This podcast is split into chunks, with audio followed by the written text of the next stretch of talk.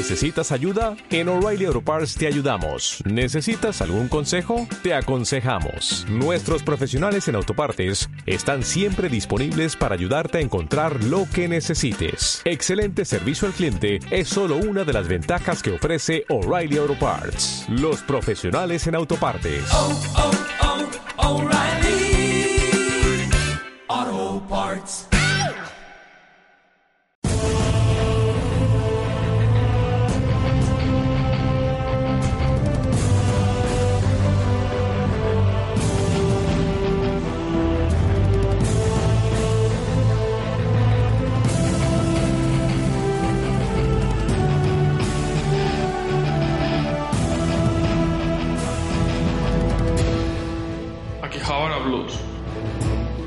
Puro fanservice. Acabe. Muy buenos días amigos de AKB. Hoy me enorgullece presentar a una persona muy especial. Hoy al otro lado de la niña tenemos a Raúl Díez. Muy buenas, ¿qué tal? Hola, ¿qué tal? Buenos días, Javi, ¿cómo estamos? Bueno, eh, lo primero decir que Raúl Díaz, sevillano, ¿no? Bueno, sí, de hecho soy una mezcla un poco rara, pero eh, sevillano a adopción, sí. Eres el jefe de prensa, de comunicaciones y digamos de este mundillo de una, un estudio de videojuegos español, de Games Kitchen. Correcto. Muy bien. Eh, de Game Kitchen. de Game Kitchen. Eh, me gustaría un poco mm, así que me introdu bueno, introdujeras a la gente, así que es un poco Game Kitchen. ¿Cómo surgió esta idea? Eh, ¿Quiénes fuisteis los, los fundadores de esta idea? Vale. Eh, bueno, yo primero de decir que yo soy relativamente nuevo, es decir, yo llevo en la empresa como un añito. Pero bueno, por resumirte un poco la pregunta, eh, The Game Kitchen es al, fin y al cabo es un, bueno, un proyecto de unos cuantos amigos que desde hace muchísimos años se han dedicado como hobby a crear videojuegos. Tenían cada uno, la gran mayoría son informáticos, tenían todos sus, sus trabajos en empresas de software, de consultoría y bueno, después del trabajo quedaban para quedaban pues para verse, tomar unas birras y bueno, experimentar, aprender los unos de los otros, hacer juegos compartidos hasta que en un momento dado pues ese grupo se profesionaliza un poquito y empieza a llamarse Nivel 21 Entertainment y eh, con ese digamos grupo amateur o pseudo profesional de videojuegos pues ganan ganan uno de los de los premios más importantes en su día que organizaba Microsoft el Dream Build and Play entonces eso les dio como un espaldarazo ¿no? es decir ostras pues resulta que, que nos podemos dedicar a esto que lo hacemos bien y bueno eh, fueron valientes dieron un paso adelante dejaron lo que eran sus trabajos y, y montaron The Game Kitchen, lo que es hoy la empresa, hace ya, bueno, pues eh, cuatro años y pico de andadura. A mí una cosa que me sorprendió bastante es que, lo primero, estudiantes, que hoy en día es raro ver que gente, estudiante, se salga ahí, con el, eh, ponga un pie de adelante y se dedique, bueno, a crear su propia empresa. Y sobre todo que lo haga en 2009, así, digamos, un poco cuando empieza la crisis, cuando empiezan a haber los problemas, digamos, un poco monetarios. Pues, pues sí, la verdad es que es bastante valiente, pero eh, en fin, tú sabes, eh, a pesar de la crisis, cuando en fin, empiezas algo con ilusión y, y pasión, yo creo que ni crisis ni cualquier tipo de vicisitud debería pararte, ¿no? De hecho, eh, empezaron muy bien, quiere decir, empezaron a tener bastantes clientes importantes, eh, estamos hablando de eh, hacían sobre todo trabajo con, digamos, para terceros, bien para agencias, bien para productoras. De hecho, no sé si os acordaréis, el Gambatron y eh, la aplicación de Gambatron de tonterías las justas y, Sí. y, y aplicaciones de trancas y barrancas, y trabajaban sobre todo a Antena 3, eh, Antena 3 Media, lo que soy, y universidades, Francisco Vitoria, y hacían mucha aplicación por, digamos, por encargo. Eh, ¿Qué pasa? Que la crisis sigue adelante, sigue adelante. Por un lado, empezaban a tener problemas de cobros y demás. Y por otro lado, que realmente eh, se habían desviado un poco de lo que era su, su objetivo pri- principal, ¿no? O primogenio, que era hacer cosas que les gustaran, es decir, juegos que les molaran, independientes y suyos, ¿no? No para otra gente. Entonces, en un momento dado dijeron, mira, si no estamos cobrando, estamos teniendo problemas para conseguir negocio y no estamos haciendo lo que nos gusta, vamos a dar un poco, vamos a reciclarnos un poquito y vamos a empezar a hacer nuestros propios títulos. Y ahí es un poco cuando surge un poco el germen de, de Last Door, ¿no? Que es un poco el, el proyecto en el que estamos eh, hoy en día eh, implicados ¿no? en el proceso, inmiscuidos, o, en fin, nuestro nuestro barco, nuestro la joya de la corona, nuestro barco bandera. Sí, eso, eso te iba a preguntar. Y ahora, porque claro, eh, hablar de, Game Kitchen es hablar de, de las DOR. Yo creo que es eso, vuestro juego por bandera. Un juego, la verdad, que sacasteis en 2012, eh, donde yo creo que es eh, una temática genial, eh, una- un muy buen argumento, ambientado, esa ambientación victoriana. eh, no sé cómo, cómo, eh, quién tuvo esta idea, cómo surgió. eh, me gustaría saber un poco porque la verdad yo a este juego eh, le cogí con- le cogí así un día que me dijeron que jugara, que estaba muy bien, que era muy adictivo y la verdad yo me he quedado muy sorprendido con este juego y le tengo mucho cariño porque estabas eh, ahí siempre esperando eh, eh, a- a- con las nuevas eh, los nuevos capítulos. Bueno, contame un poco sobre vuestro buque insignia. ¿Quién, qué- ¿Cómo se dice? Eh, sí, buque insignia, perfecto.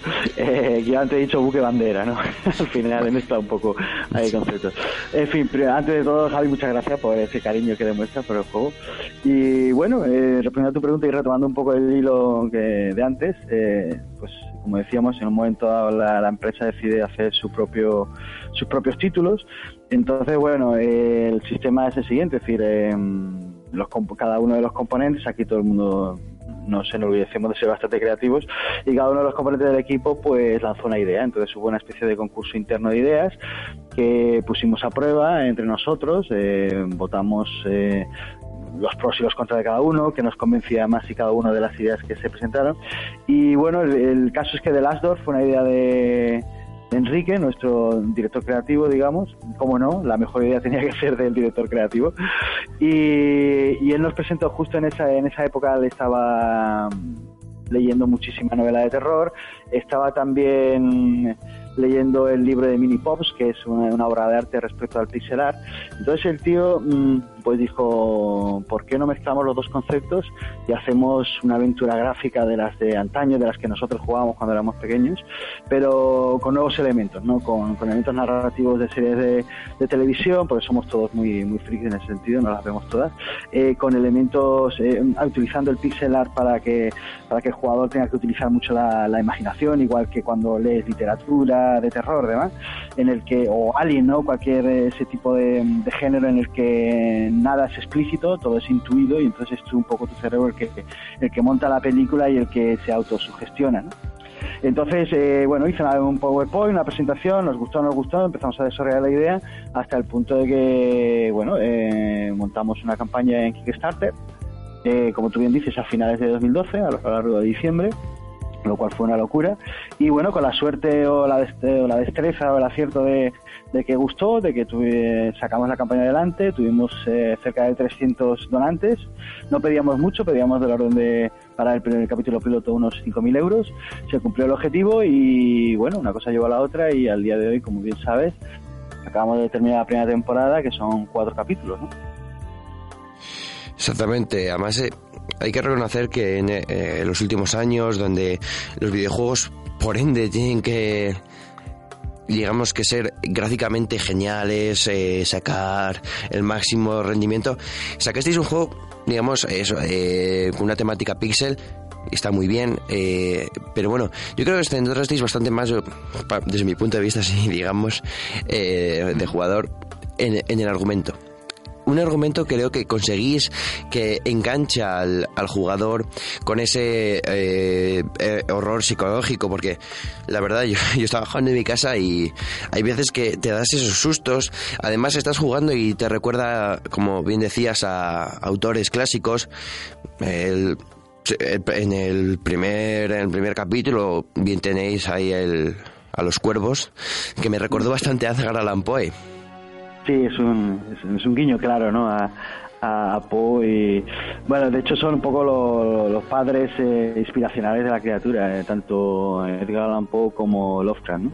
Eh, luego es verdad que hay más autores, es decir, estas son un poco eh, los padres, pero hay mucha más influencia, ¿no? Tenemos eh, eh, Guy de Maupassant, Arthur Machen, eh, autores eh, todos un poco alrededor de un poco del mismo género, es decir, o, eh, novela gótica, novela cósmica, eh, cuento de terror, eh, la weird fiction que, que llaman los americanos.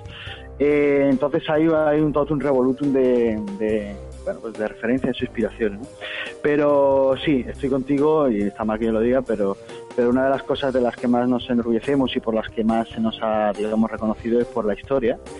Y en ese sentido, tanto Enrique como Mateo, que son nuestros dos artistas, eh, han hecho un trabajazo de documentación eh, increíble, ¿no? Y bueno, eh, iteran y trabajan los textos que es, y la historia, que es una barbaridad. Vamos, eh, nosotros cuando nos hacen la presentación, digamos, del capítulo, de cada capítulo, nos quedamos con la boca abierta, ¿no? Como decir, eh, tíos, ¿habéis pensado en dedicaros a, escribir aparte de esto? No nos dejéis nunca, pero aparte de esto, ¿habéis pensado en dedicaros a, a escribir novela directamente? Porque ya te digo, una auténtica obra de arte, ¿no? No, es, es exactamente. Yo, a mí es que es eso. Eh, el primer capítulo, tal, digo yo. Joder, eh, cuando empecé, yo, qué raro este juego, cómo, cómo es que la gente está tan enganchada, pero es que sigues jugando, sigues jugando encima. eh, estás tan tranquilo, eh, de repente te aparece un cuervo, eh, los cuadros eso, encima es eh, un juego de point and click, y se, y se te cae un cuadro. Son sustos esos que no piensas encima, es una cosa que me, basta- que me gusta bastante, es lo de los sustos. Eh, no sé cómo eh, juntar tantas cosas eh, se pueden hacer y además hacerlas también. Eh, sí, el, tema de los sustos yo creo que también es, eh, quiere decir, no es nada arbitrario, todo está más o menos pensado. Es decir, lo que sí teníamos claro es que no queríamos abusar de los sustos, queríamos que los sustos fueran pues muy puntuales, muy especiales y muy bien diseñados. Eh, quiere decir que no sea el típico susto fácil de te aparece, no sé, de- detrás de una puerta te aparece un monstruo lo que sea, que no es el caso, porque como bien sabes no hay ningún tipo de monstruo. Bueno, que te podría aparecer cualquier susto facilón. Y no, procuramos no abusar, dosificarlos bien, eh, el tema de los sustos. Y lo que tú dices, ¿no? Pues lo- eh, la primera intención es mantener en tensión al jugador, como decir, va a pasar algo, va a pasar algo. Eh, estoy intuyendo el peligro, no sé dónde, cuándo y cómo, y de repente, de alguna manera te relajas, que ¡zas! cuando te lanzamos un poco el, el jump scare que llamamos, el sustaco. y, y bueno, la verdad que tenemos, eh, hay un montón de vídeos del juego, ¿no? De gameplays de, en YouTube y un montón de, de youtubers que hacen bueno, vídeos del juego y, y es la risa, ¿no? Hay cada vídeo por ahí que ves cada susto que se pega a la peña. Que, que, de por sí solo ya podría ser otro vídeo, vamos, un hit de viral, ¿no? De las redes sociales, porque ya te digo, hay quien se cae de la silla, hay quien casi se echa a llorar, bueno, en fin, no sé hasta qué punto la gente igual exagera, pero la verdad que hay cada reacción que es muy divertida. Yo, yo de, re- eh, de reconocerlo, eh, de los cuatro de, de los cuatro capítulos así de la primera temporada, eh, yo lo pasé muy mal con el segundo, con los conejos. O sea, estás jugando tan tranquilo y, y, y te parecen los cuatro conejos y, y yo, pero, pero ¿esto qué es? sí, sí, sí, sí. Ese es, es uno, de hecho, es uno de los sustos más, más populares, ¿no? No solo por el susto en sí, sino porque además que te asustan conejos, ¿no? Que, que es como decir, ¿what? Me está asustando un conejito, un bunny de estos. Es- Y, pero sí, ahí, ahí tiene mucho rollo también onírico, sí, psicodélico eh, de, David Lynch, ¿no? También eso, preguntándole a Enrique, ¿no? ¿Y esto dónde te lo has sacado? Digo, esto es de, de David Lynch. Eh, ¿Sabes? Mezclar un poco um, ideas o conceptos o estéticas de diferentes mundos y de repente hay un plaf. Ah, está, está fantástico. Sí, es una de ellas, eh, has dado el clavo, es una de, de los de los sustos más, fin, más populares, ¿no? Más exitosos. Yo, yo lo siento por, por quien escuche este spoiler, que, este spoiler que le estamos haciendo, pero hay, hay que reconocer que es que eh, es un juegazo, eh, lo, lo está muy bien planteado, con una historia genial. Eh, yo se lo voy a recomendar a todo aquel que pille que quiera jugar un juego así nuevo y tal. Eh, y bueno, es, en las últimas semanas habéis tenido ahí una cosa bastante buena para todo aquel eh, aficionado a este juego. Es una edición especial. Correcto. Eh, la, la edición coleccionista que llamamos. Eso es, la edición coleccionista. Eh, Eso es. Eh, la historia es, en realidad ha sido todo bastante rápido. Es decir, como sabes, el juego en un principio no estábamos autopublicando a través de nuestra web. Y mm, bueno, de cada vez iba creciendo más, iba creciendo más. En un momento dijimos, bueno, pues vamos a sacarlo, vamos a ponerlo a prueba en Steam Greenlight, ¿no? A ver, bueno, si, si por ahí podemos sacar, digamos, otra línea de, de monetizar el, el asunto. Y bueno, en un mes fue increíble, tiene un mes sin tampoco partirnos el pescuezo a nivel de marketing y demás, es decir, que fue bastante espontáneo todo. Eh, conseguimos pues como cerca de 10.000 votos, la luz verde y un exitazo, ¿no? A nivel de comentarios, valoraciones. ¿Y qué pasó? Pues que nos empezaron a llamar publishers, a llamar editores, decir, oye, este juego nos interesa, este juego tiene recorrido. Y efectivamente, pues eh, llegamos a un acuerdo con el que es eh, hoy en día nuestro editor eh, para la edición coleccionista, que es eh, Phoenix Online Studios. Y bueno, pues le propusimos un producto diferente, mejorado, con el que, que- con el que comercializar, ¿no? Ya de su mano. Entonces así fue, es se diseñó el, la edición coleccionista como, como la agrupación de los cuatro primeros capítulos, en lo que es la primera temporada, con más contenido, contenido inédito, es decir, hay, no sé si lo has jugado, pero hay una serie de mini capítulos, mini episodios, hay nuevos secretos, puzzles, eh, tanto los sonidos como los gráficos están mejorados. eh, la banda sonora de Carlos, la fenomenal banda sonora de Carlos Viola, está remasterizada. Bueno, al final ha quedado un producto muy, muy cuco, ¿no? Muy, muy coqueto y, y bueno, y de momento estamos bastante contentos. Eh, llevamos cerca de 10 días en, en- no solo en Steam, sino en todas las plataformas de, más importantes de, juegos digitales, eh, GOG, Desura, en fin, todas. Y bien, de momento contentos por ese, con ese ese producto por ese lado y nosotros independientemente seguimos con, con nuestro sistema digamos de autopublicación online ahora estamos empezando ya con lo que es el quinto capítulo que será el primero de la segunda temporada A eso íbamos ahora, porque yo ya estoy impaciente por, por ver ese, ese quinto capítulo, poder jugarlo ahí entero bien. Eh, un avance así que nos puedas dar algún secretillo sobre este, este quinto capítulo, quinto capítulo, o también eh, primer capítulo de la segunda temporada.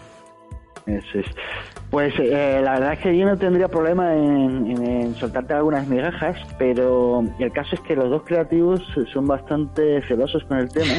Y ya no, ya no para que yo no lo diga externamente, sino para incluso decírnoslo a nosotros internamente. Es decir, nosotros eh, no sabemos muy, o sea, algo sí, pero no sabemos muy bien exactamente por dónde van los tiros. Los tíos lo tienen como su secreto, su tesoro, rollo Gollum, y hasta que no estén ellos convencidos y, y tengan ya, digamos, casi todo escrito, no nos lo presentarán. Y que, como te decía antes, en ese momento no lo presentan, nosotros nos quedamos con la primero con la boca abierta. Y luego, bueno, pues sí, sí hay que hacer un poco de feedback, ¿no? Oye, ¿y no te parece que esto.? En fin, siempre hay. la- el resto del equipo también colabora un poco, ¿no? En, en pulir cosas. eh, eh, o puzzles en un momento dado que no nos convence por lo que sea. Y en ese sentido es un poco más colaborativo. Pero el Germen que es el de los guionistas eh, ya te digo es top secret y, y no es que no quiera sino es que no lo sé no te puedo decir mucho más. Sé que va a haber un giro importante a nivel a nivel protagonistas y eh, a nivel narrativa, es decir, eh, va- se van a cerrar muchos cabos sueltos que, que se quedaron en la primera temporada y poco más, poco más te puedo decir, la verdad, Javi. Bueno, ahí queda el misterio, me- mejor. Misterio. Y bueno, eh, dejando ahora un poco así, digamos, el juego, me, me- me gustaría centrarme en una cosa que, la verdad, eh, a mí me ha encantado. Es una cosa que mucha gente no, no le da mucha importancia, pero bueno, yo creo que es eh, un elemento que, que ayuda muchísimo al juego, que son las bandas sonoras. Eh, esta banda sonora de Carlos Viola hay que reconocer que te introduce eh, más al jugador en, esta aventura, eh, te introduce más en la piel de, de David. Eh, háblame un poco de Carlos Viola, de cómo fue ese- esa banda sonora, su creación, su, sus primeros días.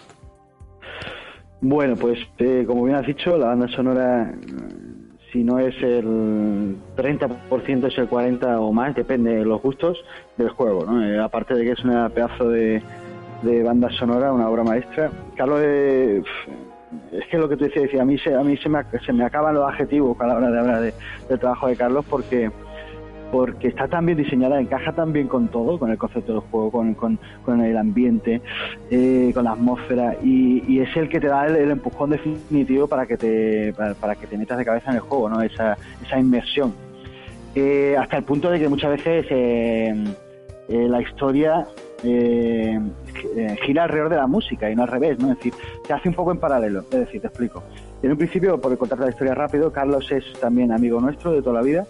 Eh, él es también el programador, pero bueno, es sobre todo, sobre todo músico, no es su pasión y a lo que está intentando dedicarse full time. Entonces, eh, por supuesto, cuando empezamos a diseñar el juego, pues contamos con Carlos, porque además habíamos trabajado con él para otras bandas sonoras, otros juegos. Digamos que es nuestro músico oficial. Y, y bueno, eh, lo mismo que hacen los guionistas con la historia, Carlos eh, llega a la oficina eh, y nos presenta unos bocetos musicales. Eh, obviamente los trabaja conjuntamente con los artistas, con los, los, eh, guionistas. Entonces, de esa manera, pues eh, todo encaja también, ¿no? Porque, digamos, es creado a la- en paralelo, al unísono, es decir, son hermanos, ¿no? Es decir, no es que primero crea la historia y, oye, mira, tengo esta historia, hazme la música para esta historia, o viceversa, ¿no? Eh, se crean eh, en paralelo.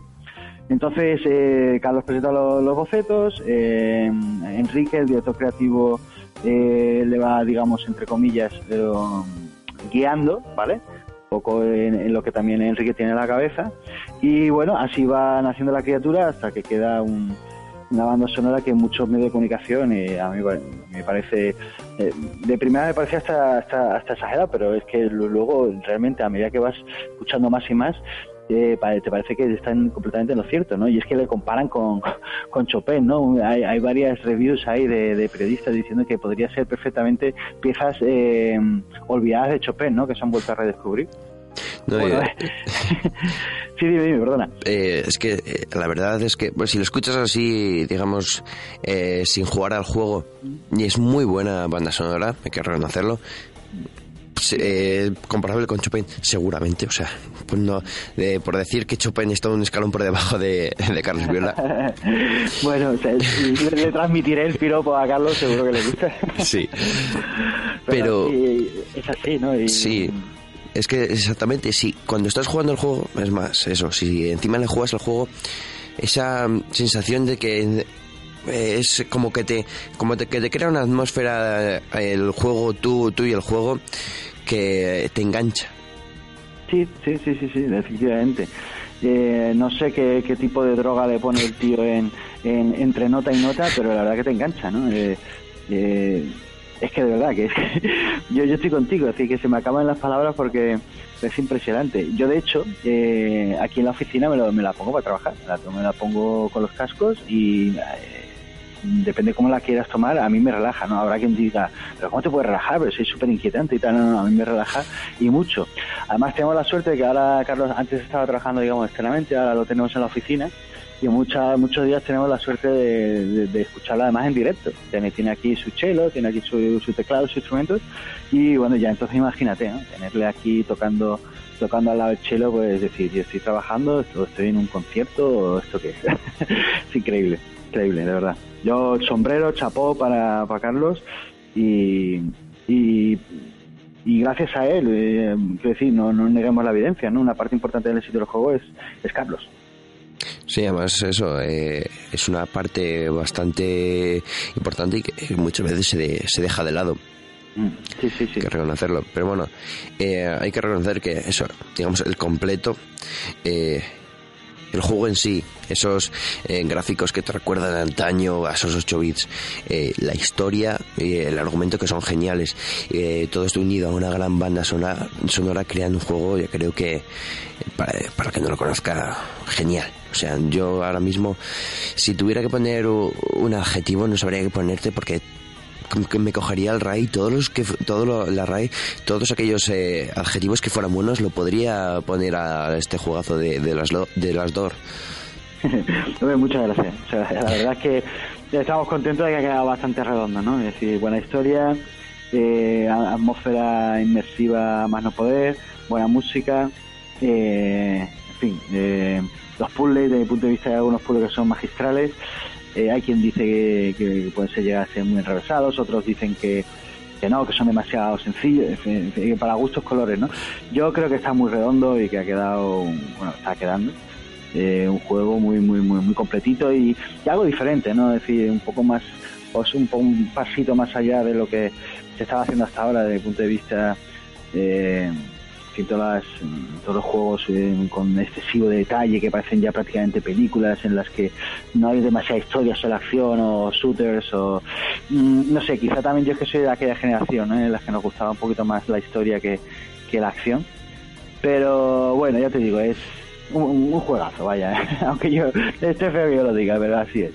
No, es lo que decías, es que Guerrero no hacerlo eh, lo que es sale de la dinámica que estamos viviendo en los últimos años. Eh, primero unos gráficos cuidadísimos, eh, casi todos tienen que ser shooter. Mm, Es que es, es lo que le está convirtiendo eso, eh, el juego, un juego 10. Además, ya no hace falta que lo digamos nosotros porque está avalado por, por muchos medios, además. Sí, la verdad que es otra de las cosas que no, no, no paramos de, quedarnos eh, flipados, ¿no? valga, valga un poco el término.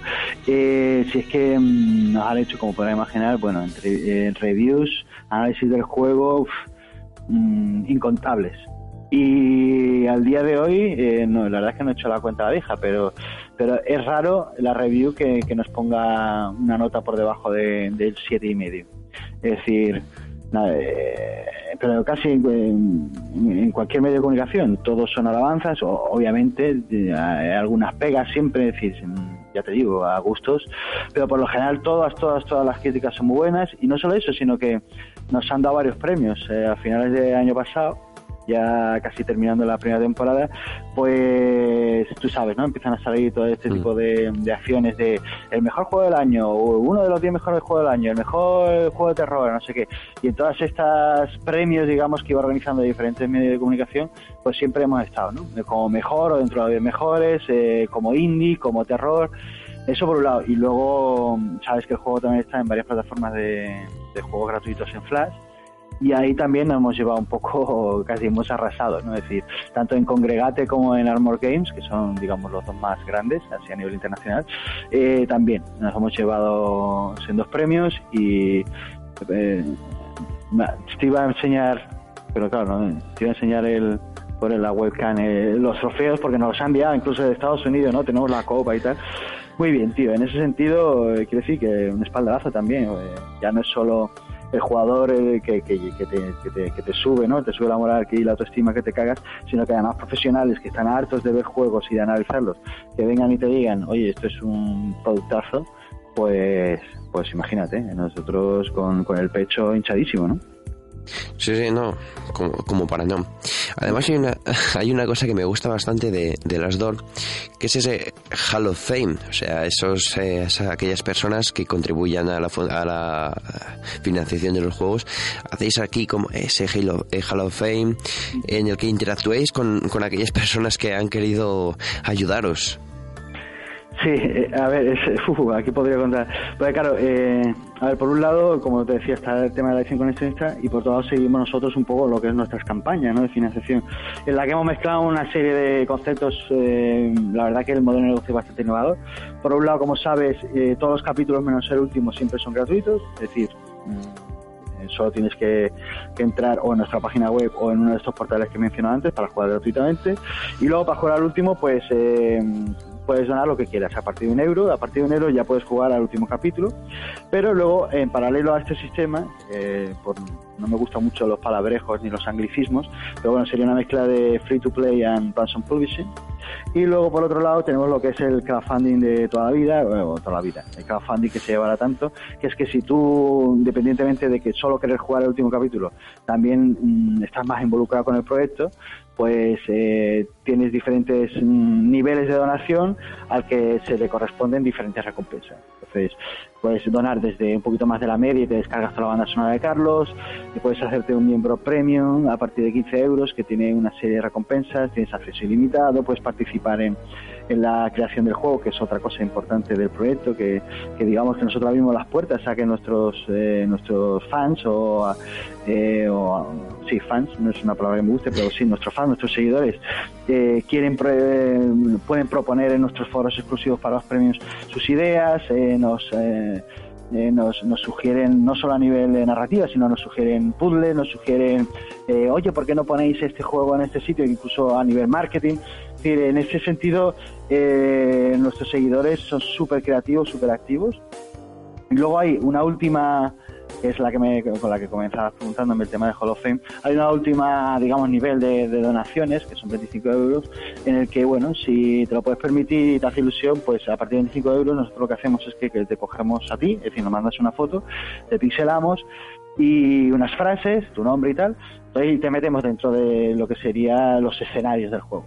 ¿Vale? Entonces lo que es la, casa de Anthony, pues está llena de fans, eh, fans que todos pixelados, que tienen su frase, entonces tú, bueno, sí, es muy divertido, ¿no? La gente por lo general le encanta ¿no? estar dentro de un videojuego.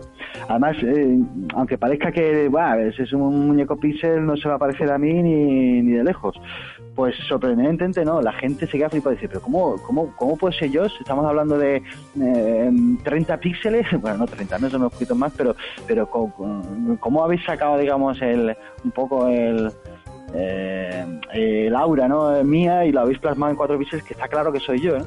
y luego bueno pues eh, tú vas interactuando con los con los seguidores cada uno tiene su frase y es muy divertido entonces por resumir no eh, hay varios niveles de implicación del proyecto ya te digo desde jugar gratuitamente y pasar a nosotros eh, jugar y donar lo que quieras para, para estar a la última y jugar el último capítulo o participar un poquito más, implicarte más en el proyecto y pagar, eh, digamos, uno de los diferentes niveles de donaciones y eh, bueno, y, y introducirte en el mundo de las DOR, ayudarnos eh, con tu feedback, con tus ideas y, y no solo eso, como bien sabrás, además también tenemos otra iniciativa porque procuramos involucrar mucho a, a los seguidores, que se llama el Leave Your Mark, ¿no? Deja tu marca en el juego.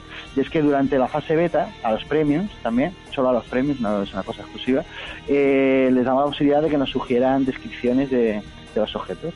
Es decir, eh, tú vas jugando a, digamos, vas andando por la mansión o por donde quiera que vayas andando, eh, en cualquier escenario. Entonces dejamos un montón de objetos, digamos, sin descripción, para que tú nos sugieras eh, tu- tus ideas. Oye, pues esa farola podría ser lo que se te ocurra, quiero decir, esa- eh, la luz de esa farola eh, me recuerda al brillo de los ojos de mi madre, lo que se te ocurra.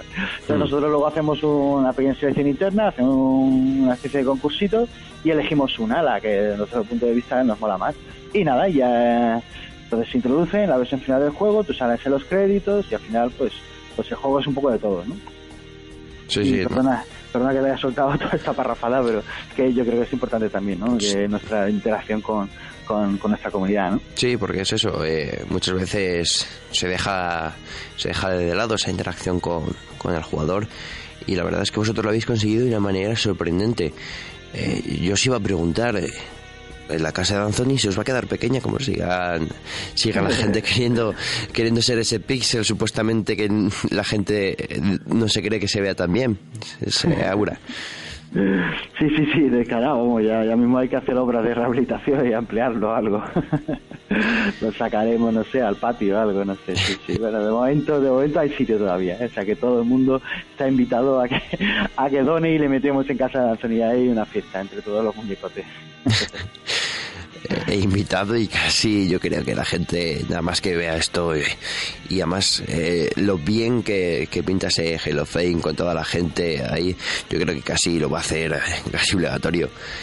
Eh, además es es eso eh, puedes ver ahí a padres con sus hijos eh, a un- una rana una persona rana como que hay por ahí El un- esqueleto, está el trono de, el trono de hierro de Juego de Tronos, Sí. hay cada cosa. Porque la gente, es decir, nosotros tampoco tenemos ningún problema, es decir, mandarnos, lo normal es que nos manden una foto tuya, pero si tú quieres mandar la foto de tu perro o lo que te dé la gana, pues nosotros lo vamos a pincelar.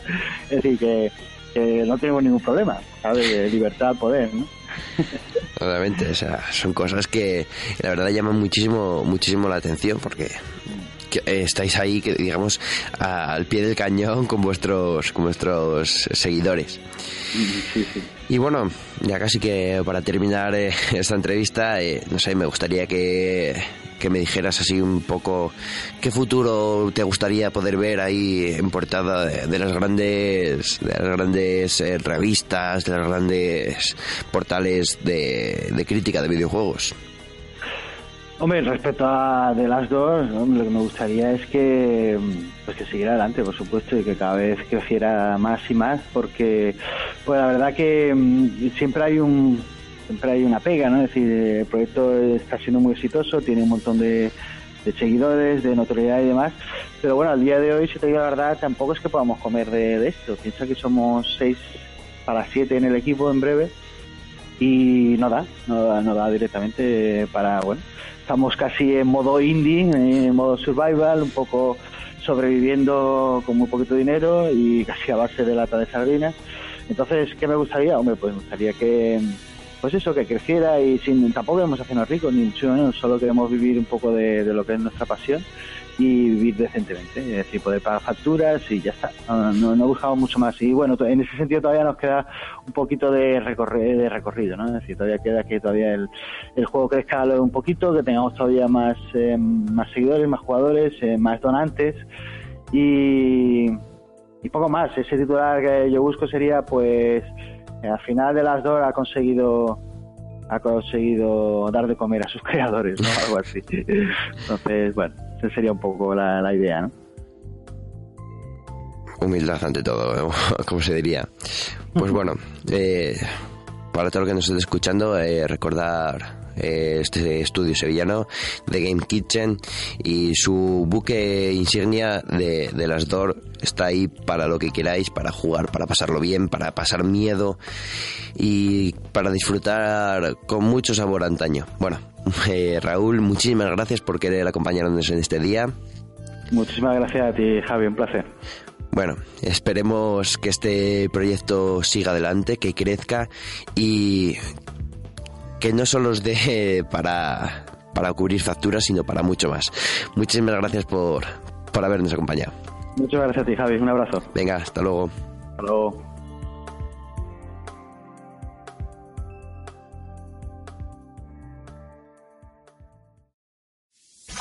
AKB Podcast.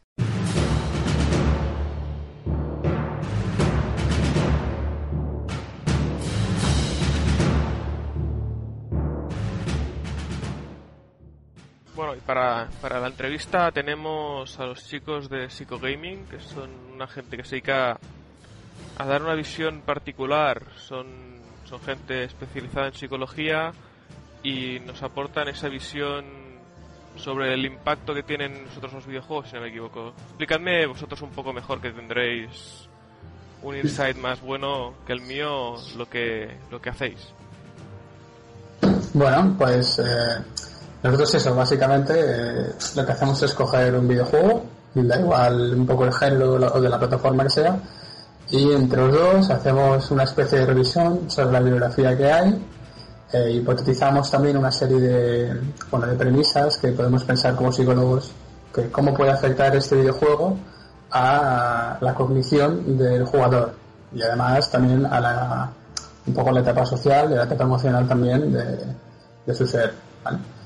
Y bueno y a través de ahí pues cogemos eh, cogemos eh, artículos artículos y bibliografía empírica sobre autores reconocidos y vemos un poco las similitudes que hay entre estos artículos y el videojuego a estudiar. Y a través de ahí pues hacemos eh, un resumen de la información que hay sobre este artículo actualmente.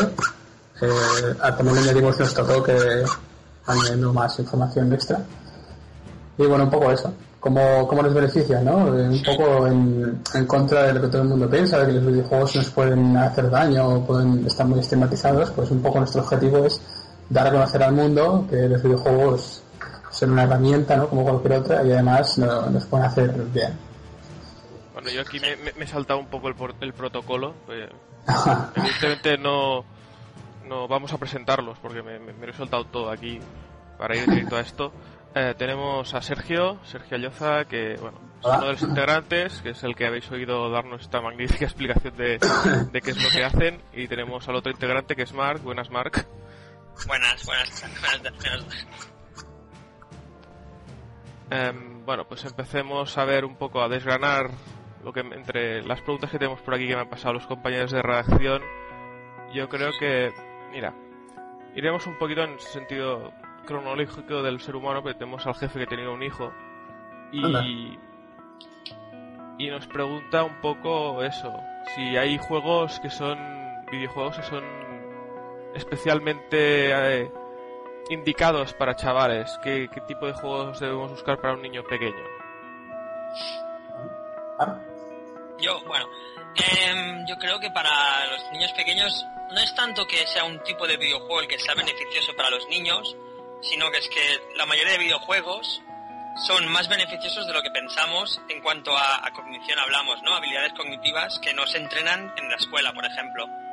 Eh, sin embargo, está claro que eh, en la sociedad que vivimos nadie va a comprarle un videojuego muy violento a un chaval pequeño, por mucho que sea que ese videojuego violento va a ser muy beneficioso para él. Entonces, eh, normalmente lo que se hace es comprar videojuegos que entretienen, que no hace que el niño esté tranquilo y no moleste, que también pueden ser muy buenos. No sé, yo creo que, que para los chavales cualquier videojuego puede ser bueno. No, hablabas de, de que pueden potenciar habilidades cognitivas.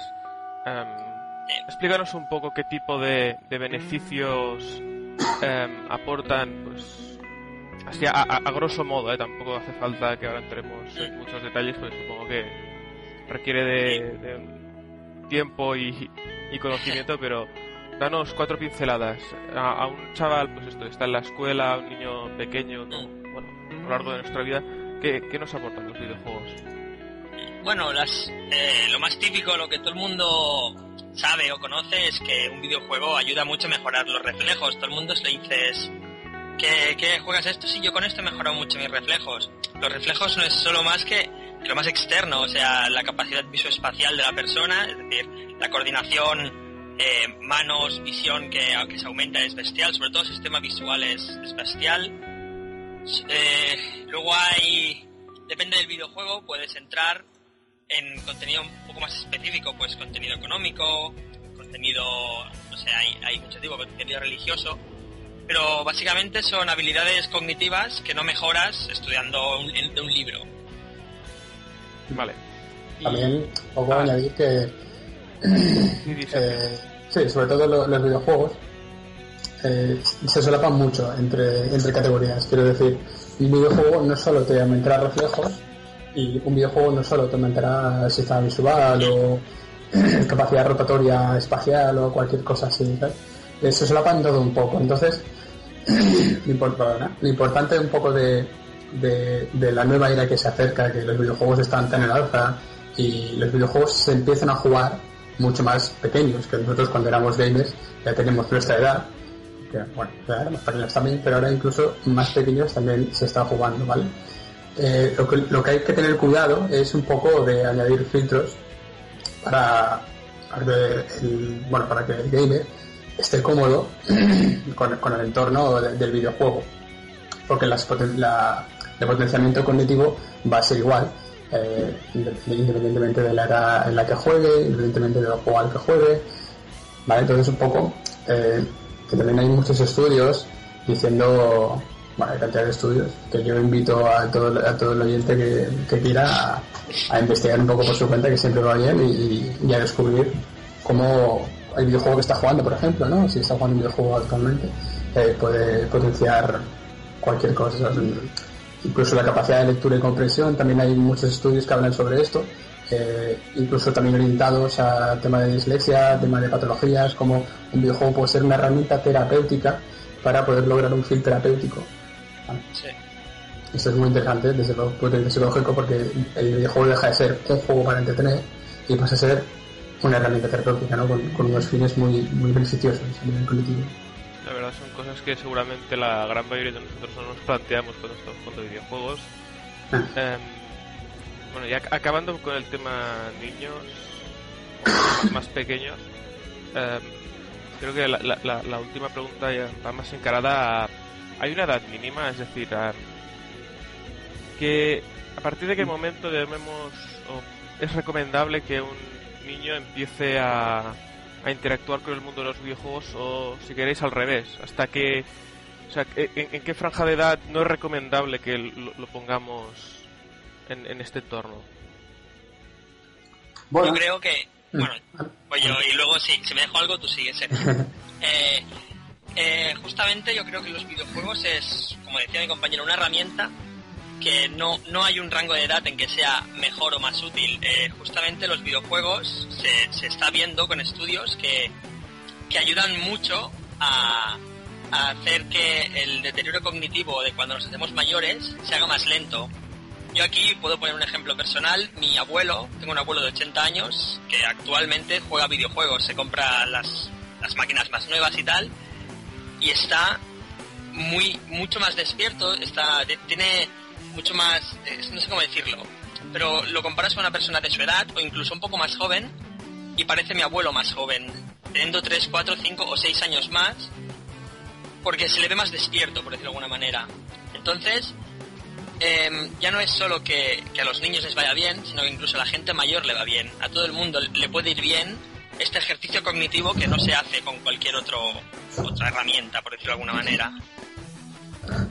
¿Algo que Sí, en cuanto un poco a la, a la edad mínima, ¿no? Yo creo que eh, un videojuego tiene requisitos para jugar, ¿vale? Por ejemplo, eh, cualquier videojuego de la plataforma PlayStation 3, eh, el sujeto, para el gamer, tiene que saber controlar el mando, tiene que saber asociar unos botones a unas acciones, y eso es un poco lo que es necesario para jugar un videojuego, ¿vale? Entonces, la edad mínima eh, la definiría las capacidades de- del niño en este, en este sentido, ¿vale? Si un niño puede coger un mando, tiene la capacidad cognitiva de asociar botón con acción, si tiene una capacidad oculomanual para darse cuenta de que cuando mueve el joystick mueve el personaje en la pantalla, esto es un poco eh, el comienzo de cuando podría empezar un niño a, jugar.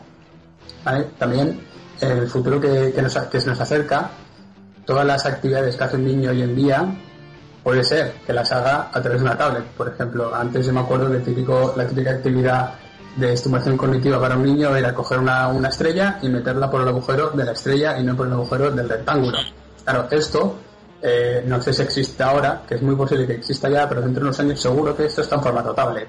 Y un niño, a lo mejor de, no de dos años, pero a lo mejor de, de edad más avanzada, sí que puede coger la tablet porque el padre se la deja, como hacen actualmente, y el niño vaya estimulándose colectivamente explorando, ¿vale? Y de aquí ya, esto sería un poco la fase de iniciación que luego ya se mm, refinaría, por así decirlo, y pasaría al mundo de los videojuegos, donde un mundo más complejo, ¿sabes? Un mundo no tan simple como una tablet y, y poner piezas donde tocan. Un poco este sería el, el inicio. Y luego, y desde luego final no hay. Claro, luego tú comentabas esto y quizá los, los más nostálgicos de nuestra infancia analógica, digamos, nos podemos plantear si esto es realmente positivo a, a largo plazo. Es decir, yo, por ejemplo, escuchaba hace, hace un tiempo, creo que, bueno, es, es una- un ejemplo bastante manido que, que da el, el profesor de economía este, el Xavier Salamartí, que Ujú. dice que ahora los niños más pequeños, cuando cogen un libro, intentan pasar las páginas como si fuera una tablet. Sí. Es decir, estamos cre- creando niños desapegados de, digamos, los, los recursos estos tradicionales. Eh, ¿Esto será positivo o puede ser positivo a- a- en el largo plazo o requerirá un tipo de educación distinta? Bueno, yo creo un poco que eso, esa respuesta la define un poco el contexto. Claro, me has puesto el ejemplo de que un niño, cuando coge un libro ahora, intenta pasar las páginas con, con el dedo, como si fuese una tablet. Es que esto realmente, dentro de pocos años, ya no habrá libros de texto. O habrá muy pocos libros de texto. Entonces, en ese contexto, sí que será positivo que el niño se haya criado con una tablet. ¿Vale? Además, sí que eh, tienes mucha razón cuando dices que habrá que un poco cambiar el, paradigma de la educación, ¿vale? Actualmente la educación está en un estado muy arcaico, muy con libros de texto, con herramientas muy poco actualizadas. Desde luego las TIC y las tecnologías de última hora están muy poco incluidas en el currículum académico y esto es un cambio que desde luego acompañará a los videojuegos en alza y veremos un poco cómo la sociedad cambia el chip y dirá hay herramientas nuevas, hay herramientas que pueden ser utilizadas para cosas que las herramientas viejas no pueden ser utilizadas. No, queremos decir que los libros de texto se vayan a extinguir o que las herramientas como la pizarra o las clases magistrales vayan a dejar de, ser lo que son. Simplemente eh, la educación es necesario añadir herramientas nuevas sí, y por desgracia hay mucha reactancia al cambio en, en todas Aquí en las España. Sí, aquí por supuesto. Aquí, ahí arriba en Suecia por ahí eso es el Sí. paraíso en ese sentido. Sí, de hecho en los países nórdicos ya se están utilizando videojuegos para, para dar algún tipo de asignatura. Por ejemplo, yo leí hace un tiempo que utilizaba el juego este que está tan en alza ahora, el, el Minecraft, para hacer clases de, de geografía, física y química o algo así. Era, no sé, muy bestia.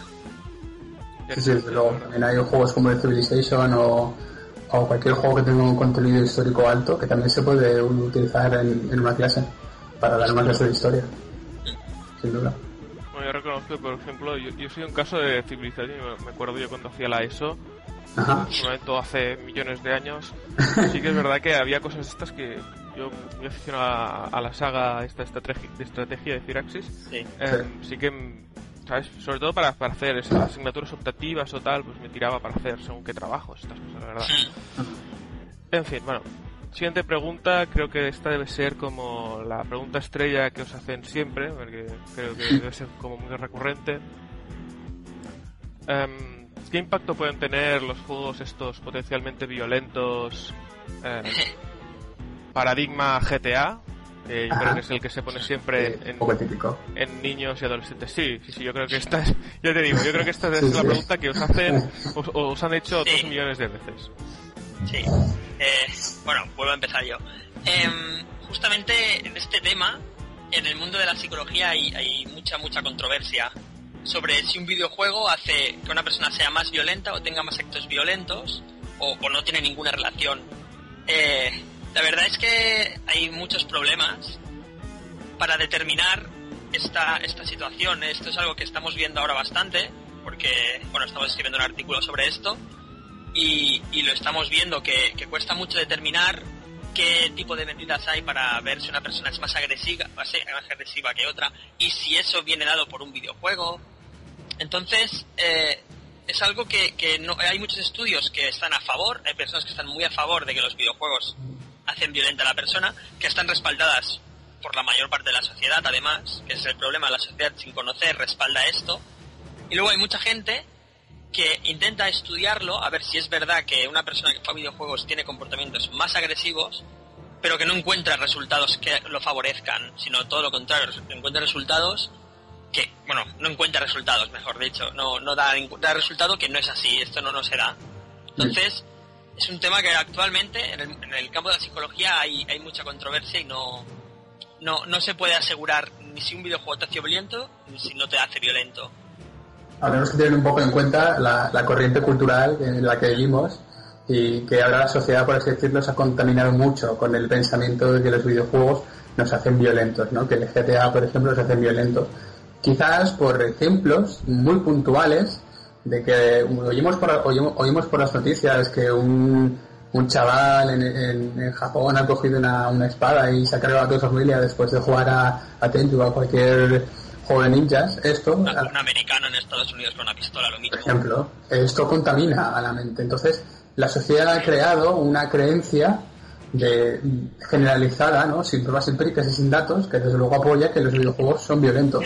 Y bueno, no me voy a mojar, Hacen a uno violento. mm, no me voy a mojar diciendo que la mayor parte de estos, de, de los de la violencia eh, re- relacionada con videojuegos es, o sea, no es así, pero sí que diré que hay un gran porcentaje de, de gamers que son violentos y, no, y que esta violencia no es causada por el videojuego, sino es un síntoma de una patología eh, más adyacente, ¿vale? Entonces, eh, que una persona juega un videojuego, una persona violenta ya de por sí, juega un videojuego y siga siendo violenta, la gente asocia a la- esa violencia al videojuego cuando en verdad es una canalización de una patología adyacente, como puede ser la ansiedad o una depresión o un, un trastorno negativista desafiante, cualquier trastorno ¿vale? que pueda canalizar en violencia.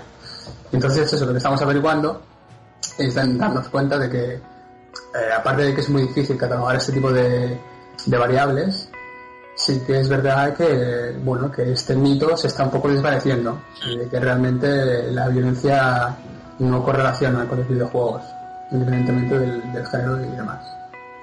Claro, aquí generalmente se, se aduce a, a ese argumento también muy manido del, del hecho de que el, el videojuego es un, un sistema de ocio mucho más activo frente a, pues, yo ver las noticias o ver una película donde pueden haber eh, el mismo grado de violencia o un grado parecido de violencia en pantalla que, que el, pues esto, en el cine las noticias que es mucho más pasivo.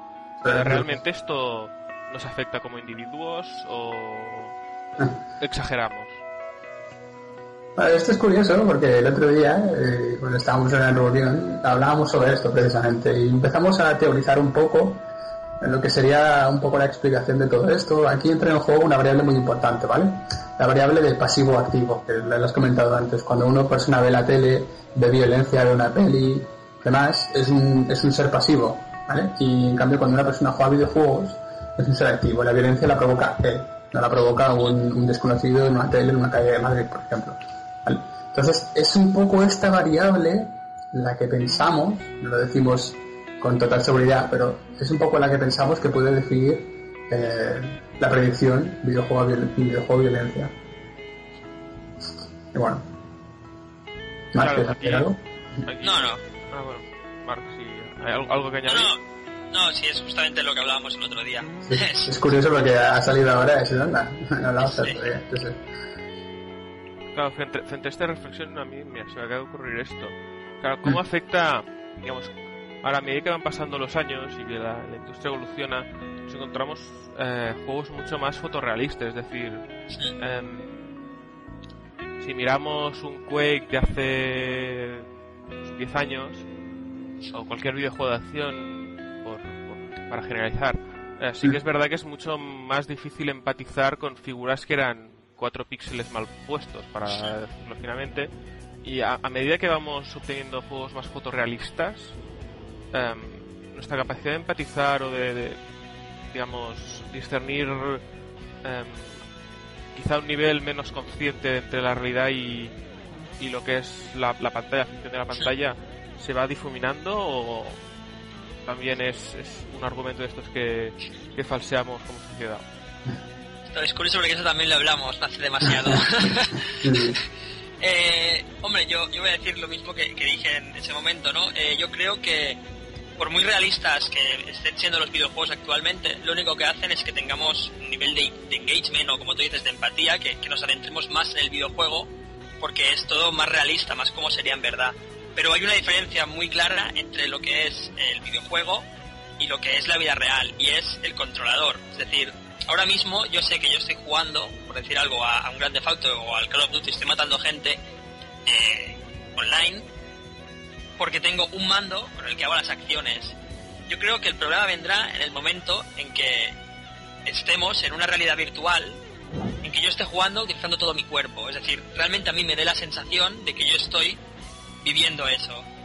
Si tuviera consecuencias físicas, incluso más. O sea, si además si me disparan yo notara un disparo o notara un golpe, sería aún más. Entonces sí que podríamos hablar de que la realidad y la ficción se podrían difuminar o mezclar porque no sabrías, pues, costaría saber cuando tienes un casco o cuando estás en una realidad virtual o cuando no estás en ella.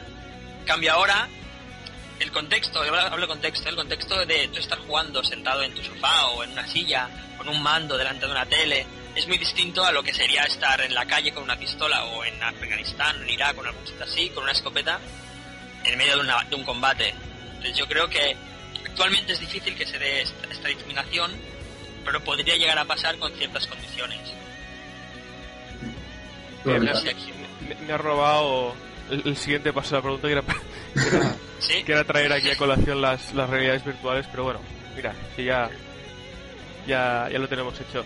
Em, cambiamos de tercio un poco. Bueno, creo que el- la postura sobre el tema de violencia ya, ya la hemos apuntalado bien. Em, ¿Hasta qué punto debería ser válido que las grandes compañías, las, grandes editoras contraten a o contrataran a, psicólogos para crear dinámicas adictivas en juegos como por ejemplo los, los MMOs? Mm. Esa es una pregunta curiosa, de hecho. Un poco. eh, aquí entramos un poco en, en el mercado de los videojuegos, ¿no? Que también es un poco generalizar al mercado general. De hecho, eh, ¿por qué cualquier persona podría eh, contratar a un psicólogo para mejorar su servicio o, meterle este componente adictivo a un servicio eh, co- compatible, ¿no? Claro, el hecho de que una empresa eh, contacto tenga o tenga subcontratado un grupo de psicólogos para hacer más adictivo, entre comillas, eh, un videojuego. bueno, aquí entraremos un poco en temas de ética, pero a priori yo diría que esto no es no es un componente negativo de la empresa, ya que el que un videojuego sea adictivo o no, lo acaba decidiendo el sujeto, el, jugador, ¿no? ¿sabes?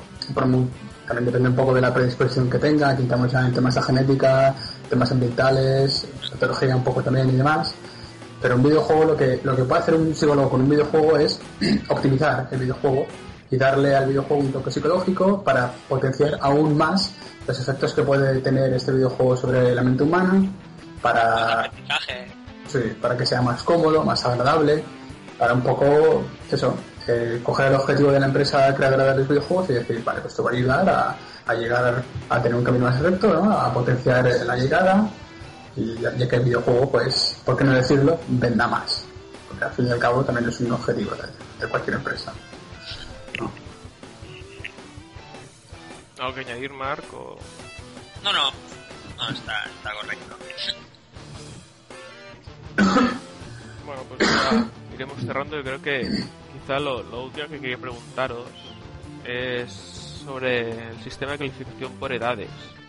Como psicólogos que más o menos eh, tocáis quizá una cosa que no es tan evidente, eh, al menos para nosotros los, los usuarios más generales, digamos. Eh, cuando veis vosotros la- el sistema de calificación por edades, ¿creéis que se hace correctamente? ¿Creéis que estamos exagerando en ciertos puntos, pues si se tema palabrotas o cosas de estas, o violencia o sexo o tal? Em, o, o se hace correctamente? Es, es que me entiendo un poco yo con este tema. Pero, pero no, a ver, el sistema este, el de por edades, está bien. Solo que a mí no me gusta, porque primero está tan metido ya en, en el videojuego, o sea, está tan, tan metido en la sociedad que la gente lo ve y le da igual. O sea, es, es, es una cosa que para mí está ya obsoleta este sistema. Y más porque lo que hace es eh, clasificar los juegos negativamente. Es decir, este juego es para mayores de 16 porque es malo, porque tiene palabrotas, porque tiene violencia, porque tiene sexo, no sé. Entonces, a mí, nosotros lo que pretendemos, Sergio y yo, bueno, nuestra, nuestra, nuestro proyecto que pretende es hacer todo lo contrario, es decir, clasificar los juegos, pero por, por factores positivos para la persona, no negativos. ¿Sabes? ¿Entiendes un poco lo que quiero decir? Sí, sí, la verdad es que, mira, nunca, nunca me había planteado, pero tienes toda la razón. Claro, no, Sí, pues esto, esto ya lo hablamos en su día y, y, a ver, a mí es que me, me pone un poco nervioso, ¿no? Porque además es lo típico que lo ves, todo el mundo ve el PEGI o, o hay, hay muchas empresas, ¿no? El PEGI es aquí a nivel europeo y tampoco le hace caso a nadie. Es decir, está ahí en el juego, tú lo ves y, y tampoco lo miras, lo ves pero no lo miras. A ver, el sistema, el sistema que utilizan está bien, porque está bien, está bien el tema, los, los, los, eh, factores que utilizan para, para clasificar los juegos también, o sea, no, no, eh, no se los inventan ni nada, pero a mí me parece que es, eh, o sea, entra poco en el videojuego, es simplemente muy descriptivo.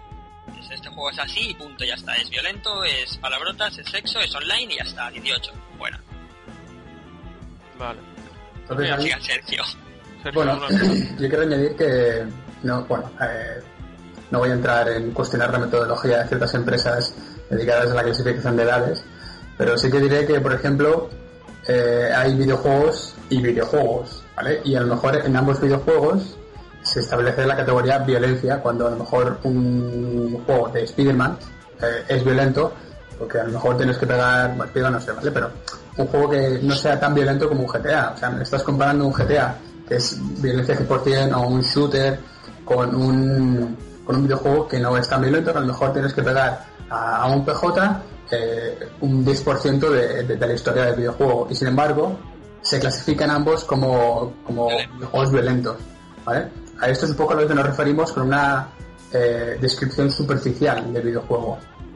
Nosotros creemos que, a pesar un poco de lo que hemos dicho, de que esa clasificación debería hacerse por criterios positivos, en el sentido de, bueno, este videojuego, como va bien para potenciar las matemáticas o la capacidad visoespacial, pues la orientamos más a un target de mercado que tenga problemas con las matemáticas, capacidad visoespacial, si mejora las habilidades sociales, pues a un grupo de autistas, por ejemplo, o a cualquier chaval que le cueste un poco hacer amigos, para los Sims o cosas así. Pero claro, eh, el criterio de clasificación por edades negativo, por criterios negativos, sería más eficiente si se especificara. Si hubiese más más insight, hubiese más profundización en nuestros criterios, si fueran más específicos y sobre todo si hiciese llegar a la gente, porque es lo que ha dicho Mark, al fin y al cabo eh, los videojuegos se compran porque se quieren. Un padre le comprará un videojuego a su hijo porque el niño le está diciendo todo el día, cómprame el Cry, cómprame el GTA. Independientemente de que Cry y el GTA ponga 16 o 18 y el niño tenga 12 años. Porque esto, es- esto es así. Entonces un poco especificando estos criterios y sobre todo haciéndolos positivos, esto se tendrá mucho más en cuenta a la hora de, a la hora de- de comprar un videojuego. Porque mi padre, por ejemplo, ya iría a la tienda y vería una ficha en el videojuego o una información en, en- en el librito de videojuego que diría, hostia, este juego puede ayudar a mi hijo a rendir mejor en el colegio. Sí. ¿Qué padre no quiere eso? Es que es un poco... eh, cambiar un poco eh, el punto de vista de los videojuegos. Bueno, ya, última pregunta. que se, me, se me acaba de ocurrir. Siempre voy última, última, última y no. Ah. Claro, ahora hablábamos del tema este por edades, eh, mayores de 18 y tal. Pero a mí, yo creo que hay una cosa que sorprende mucho, y a ver si vosotros me podéis teorizar sobre el por qué. ¿Por qué somos mucho más tolerantes eh, en los videojuegos, o en general en todo, ¿no? Eh, con la violencia que con, por ejemplo, el sexo. Es decir, nos parece totalmente normal eh, tener escenas de guerra y matar gente en un Call of Duty o en un Battlefield o en un GTA, pero en cambio si Kratos eh, tiene una relación sexual con dos esclavas romanas o griegas o em, eso esa, esa parte o no la ponemos en pantalla o la, la- la- la censuramos, ¿sabes? que no se vea un pecho, por favor. ¿Hay alguna explicación? Bueno, yo, yo personalmente creo que, que concebimos el tema del sexo como algo que lo puedes aprender y lo puedes hacer mucho más simplemente con verlo. Es decir, eh, por mucho que tú juegues un videojuego violento o una escena de escenas de guerra como es un Call of Duty o, incluso mismo el God of War, si tú ves a Kratos matando cíclopes y cosas así, eh, por mucho que, que tú lo veas, no puedes hacerlo, porque no, no puedes, ir a y matar a una persona de la manera que mata Kratos, así porque sí, no, no es tan fácil. En cambio, el tema del sexo, o sea, aparte que vivimos en una sociedad un poco arcaica, como ya hemos dicho antes, y aún nos escandalizamos con este tipo de temas, yo creo que es algo mucho más visual que no el tema violencia. El tema violencia, por mucho que lo veas, no puedes hacerlo porque sí. No, no puedes... Bueno, tampoco puedes ir a hacer el sexo porque sí, ¿no? Pero... pero, pero bueno, supongo que ya, ya se entiende lo que quiero decir, que es algo mucho más visual y no sé. En el tema del sexo, la sociedad que tenemos, protegemos mucho cuando tendríamos que proteger otras cosas. Sí, yo también creo que, por ejemplo, eh, el que un jugador tolere más la violencia que el sexo es un poco una, consecuencia de, lo que la sociedad refleja actualmente. Cuando una persona pone eh, Antena 3 o cualquier canal a las 6 de la tarde que ven noticias, lo primero que da va a ser violencia. Va a ser un tiroteo, va a ser una pelea, no va a haber un coito o una o dos personas teniendo relaciones. Esto es una habituación, técnicamente se le llama una habituación a los estímulos. Quiero decir que los sujetos, no solo los gamers, sino toda la sociedad, nos hemos habituado a ver violencia diariamente, o bien sea por, mayoritariamente por la televisión, algunos que viven en una especie de barrios pues pueden ver eh, otro tipo de violencia en directo, eh, incluso violencia doméstica, también se, por desgracia se dan, los casos, y en cambio, eh, sexo, muy poca gente ve sexo diariamente a nivel directo, quiero decir, ¿vale? Pues pones la tele y no ves una escena de sexo ya ni, ni en horas nocturnas. Ahora ves por la, vas por la calle y, y en una panadería es más probable ver, una, ver un robo que ver, un, que ver un, dos personas teniendo sexo. Entonces esto nos ha creado una gracioso, pero nos ha creado una habituación a esto y por eso las personas toleramos mucho más la, la violencia que el sexo. Y es, y es curioso porque si la sociedad hubiese sido al revés, si la sociedad hubiese permitido que a las 6 de la tarde eh, hubiese, eh, hubiese pornografía en la televisión la, la sociedad fuese mucho más liberal y la gente fuese desnuda por la calle, pues los videojuegos actualmente habría mucho más contenido de sexo que de violencia, pero como no ha sido así, es al revés. Bueno, pues con esto, con esto iremos cerrando. Creo que nos habéis ayudado un poco a entender cosas no tan evidentes de, de los videojuegos. La verdad es que ha sido súper interesante. Y bueno, no, no descarto llamaros en un futuro para que para volver a teneros en el podcast. Eh, muchas gracias, Sergio. Cuando queráis. Y muchas gracias, Marc. A vosotros, hombre. Gracias a vosotros. Ah.